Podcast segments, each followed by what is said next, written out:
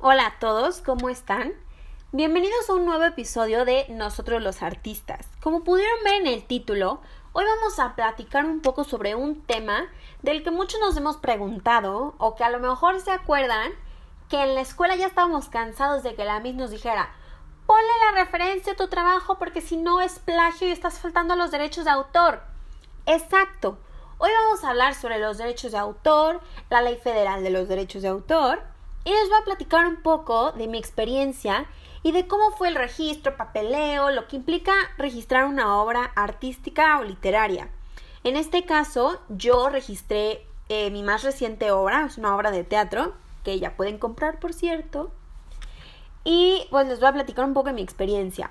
Pero primero, la Ley Federal de los Derechos de Autor es la que se encarga de salvaguardar y promover el acervo cultural de la nación, de proteger los derechos de autores, artistas, editores, productores y organismos de radiodifusión. Entonces, ¿por qué yo registré mi obra? ¿Por qué fui a sacar un papel que dijera que esa obra es mía? Porque es una creación literaria que pudiera, pudiera, si es que llegara a Broadway algún día, ser reproducida en cualquier forma o medio, de cualquier manera. Entonces, bueno, empezando con lo que se tiene que saber, es que hay diferentes clasificaciones en las que puede entrar una obra, según el autor, según su comunicación, según su origen, los creadores. Esta obra entró con un autor conocido porque se sabe que es mi obra. Debajo de ese título tiene mi nombre. Eh, también según su comunicación, es una obra divulgada porque se ha hecho eh, del conocimiento público. Según su origen, es una obra primigenia porque no está inspirada en ninguna otra que ya esté registrada. De lo contrario, sería una obra derivada porque estaría inspirada en una ya registrada. Y por último, es una obra individual porque yo soy la única autora, creadora, dueña y señora de la obra. Y pongan atención a esto. La protección se hace desde el momento en que la obra se fija sobre un soporte material. Un soporte material es el lugar donde plasmas la obra. Por ejemplo, un cuadro, una pintura. El soporte material de esa pintura va a ser el lienzo. Una coreografía, por ejemplo, que puedes registrar, eh, la puedes plasmar en un video con bailarines o por escrito. Por ejemplo, escribes, paso 1, Firmes con el cuerpo hacia la izquierda. Paso 2. Pierna derecha de rier y brazos en cuarta, etc. Y así te sigues hasta terminar la coreografía. Entonces aquí viene la fijación. En esta fijación es donde incorporas todo lo que está presente en la obra, los colores, las figuras, los pasos, la mood, todo. Eh, y plasmas en el soporte material que permita su percepción. Ojo, todo, todo, todo lo que se registre tiene que estar plasmado. No puedes registrar ninguna idea. O sea, aquí no hay el, ay, es que me robó la idea, lo voy a demandar. No, nada de eso. Por ejemplo, yo, eh, la obra que yo hice, el soporte material es el papel, es el propio papel, la computadora, donde se ve la obra, donde puedo yo leer la obra. Aquí es importante mencionar que si ustedes tienen una obra, ustedes pintan un cuadro y están en Londres ustedes pueden registrar ese cuadro, esa pintura en cualquier parte del mundo, así estén en Timbuktu. En cualquier parte del mundo van a ser van a ser respetados sus derechos y se les va a poder registrar su obra sin ningún problema. Bueno, ya que hablamos de la parte del registro de la obra, vamos a pasar a lo que obtienes con ese registro. Eso, eso que obtienes está bueno. Al registrar tu obra, tienes ciertos derechos. Yo ya registré mi obra y entonces ahora yo tengo ciertos derechos a los que le llamamos derechos de autor. Estos derechos eh, son un reconocimiento que me hace el Estado en mi... Estos derechos que yo tengo ahora por haber registrado mi obra son un reconocimiento que hace el Estado en mi favor o en favor de cualquier obra artística en el que se protege al autor para que pueda gozar de diferentes beneficios que son personales y patrimoniales. Y son de autor porque yo, autor, soy la persona que creó la obra y a mí me protegen también. Para mí son esos beneficios. Cualquier persona como creador artístico puede proteger literatura, música, danza, eh, dramática, como es mi caso, dibujo, escultura, pintura, caricaturas, arquitectura, cine, radio, televisión, programas de computación, fotografía, arte aplicado. El arte aplicado es muy, es muy padre, la verdad es que todos, todo el mundo tenemos un producto de arte aplicado en nuestra casa. El arte aplicado eh, es cualquier eh, producto de uso cotidiano que tenga cierta, como cierto giro artístico. Si yo soy un diseñador industrial y diseño una silla que es mi silla, mi diseño totalmente diferente a una silla convencional, yo puedo registrar esa silla como un objeto de arte aplicado.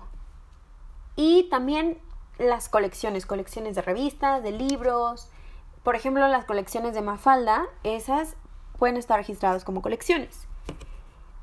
Aquí tienes que registrar tu obra, obviamente en la categoría más adecuada y en la que encaje mejor tu creación, pero a veces puede tener dos categorías en las que puede encajar y puedes dejarla en la que sea como de mejor.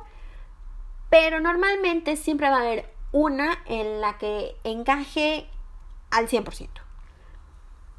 Pero eh, la ley no protege ciertas cosas, no protege ideas como habíamos platicado anteriormente, no protege las fórmulas, porque imagínate tú estás en, en prepa, en la escuela, y esas fórmulas matemáticas, obviamente no le vas a pagar al creador de esa fórmula por usar la fórmula 50 veces en tu cuaderno. Eso no se puede.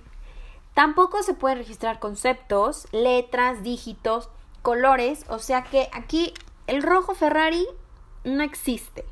No hay nada de rojo Ferrari. los colores no pueden ser registrados.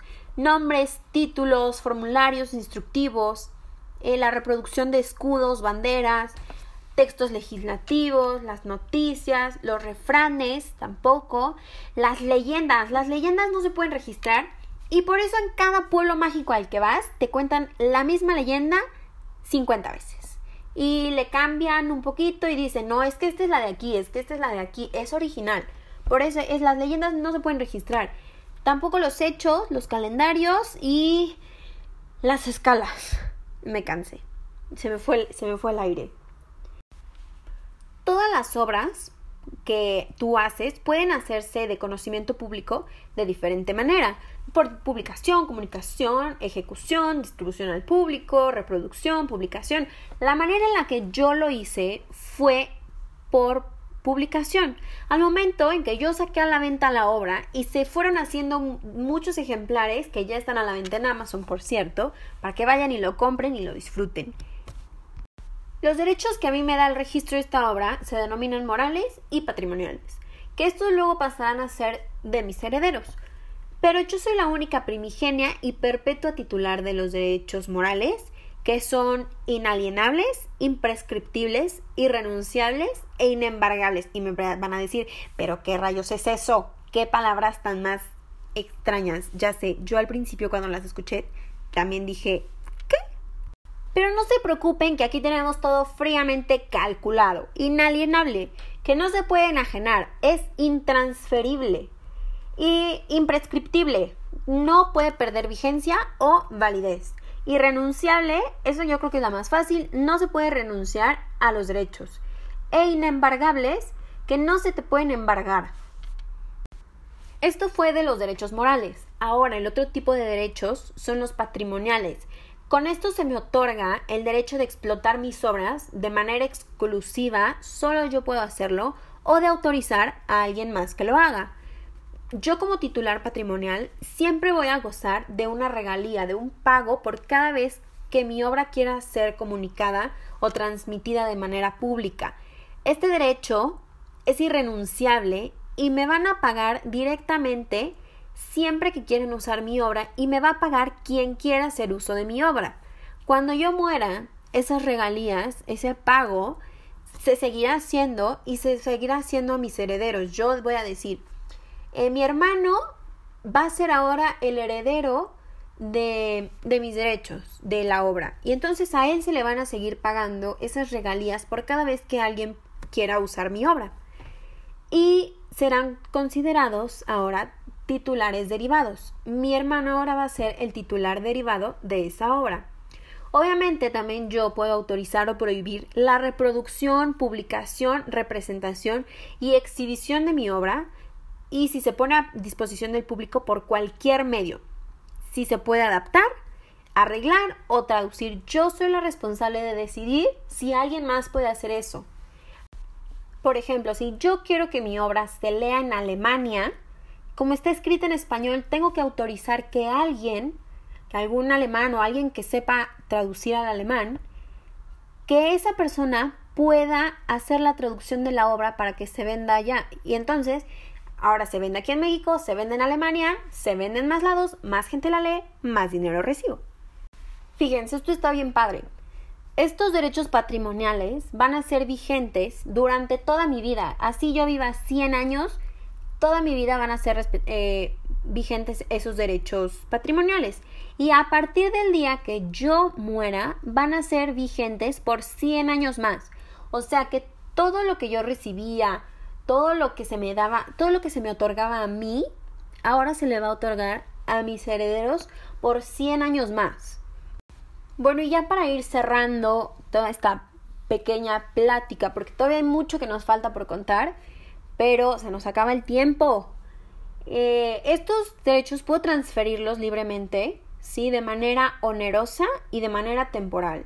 Y tengo que hacerlo, eso se tiene que hacer siempre, siempre, siempre de manera escrita. El papel nunca falla, papel y pluma siempre tienen que estar presentes. Yo tengo que establecer el tiempo por el cual voy a transferirlos.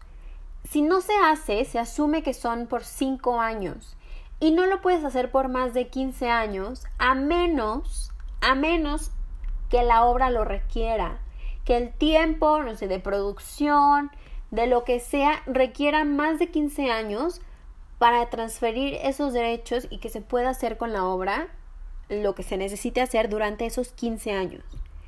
Y bueno, esto es parte de todo lo que tienen que saber sobre el registro de obras, derechos de autor. Falta muchísimo, como les dije pero lo iremos platicando poco a poco y te iré contando más puntos importantes y te iré contando también mucho más de mi experiencia en este mundo de la creación artística.